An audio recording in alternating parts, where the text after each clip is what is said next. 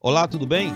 Eu sou o professor Adriano Ramalho, diretamente do canal Educação, e o nosso podcast de hoje está ligado a um processo preocupante, assustador, denominado de destruição da camada de ozônio.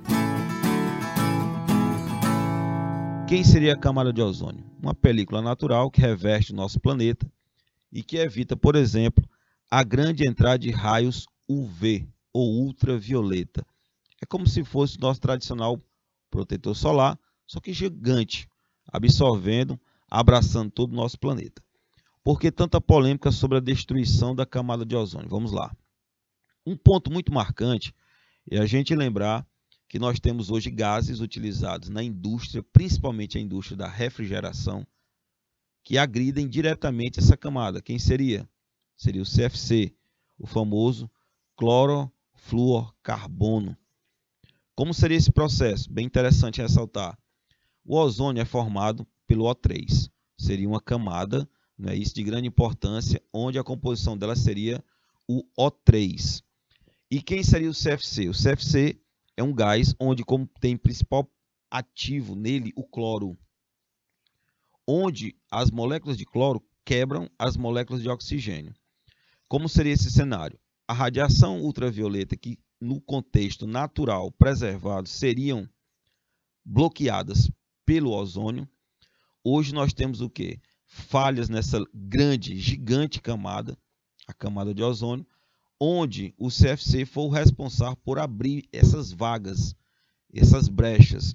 A radiação entra em maior escala. Nós vamos ter vários impactos aqui na superfície, como por exemplo, agressão à fauna, à flora, a própria população, porque vai acabar recebendo maior radiação de raios ultravioleta na pele. Nós vamos ter vários problemas associados, como câncer de pele, redução da produção agrícola. E aí vamos para as saídas. Quais seriam as saídas? Substituir o CFC, claro. Substituir o CFC pelo gás ecológico. Alguns chamam de gás ecológico, mas o nome correto dele seria quem? O tetrafluoretano um gás que tem uma importância gigante e que tem esse poder de não agredir a camada de ozônio.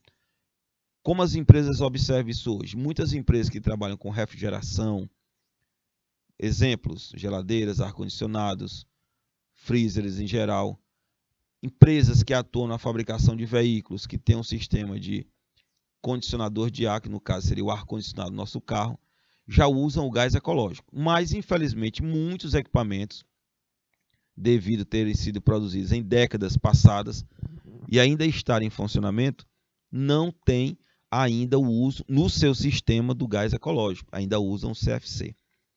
A saída para curto, médio ou talvez longo prazo seria essas empresas não usarem mais na sua composição o CFC e sim o gás ecológico. Quem no mundo hoje são os grandes emissores de CFC? As nações mais desenvolvidas, uma sociedade que consome mais ar-condicionados, substitui geladeiras rapidamente, tem grandes frotas de veículos.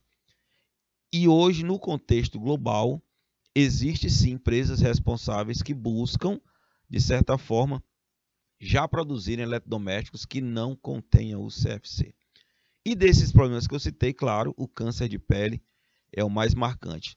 Não podemos esquecer que hoje o cenário no corpo humano mais visível, devido a essa grande incidência de raios ultravioleta, é o rosto. O rosto, porque nós temos uma grande quantidade de vasos sanguíneos. E, consequentemente, nós vamos ter o que? A maior incidência de câncer de pele ligado, conectado ao rosto da nossa população. O Brasil hoje combate esse tipo de doença, mas é algo que tem que ser reavaliado lá na indústria onde produz o CFC. Tá aí. Podcast super interessante sobre a questão da destruição da camada de ozônio, quem seriam os responsáveis e quais seriam as saídas.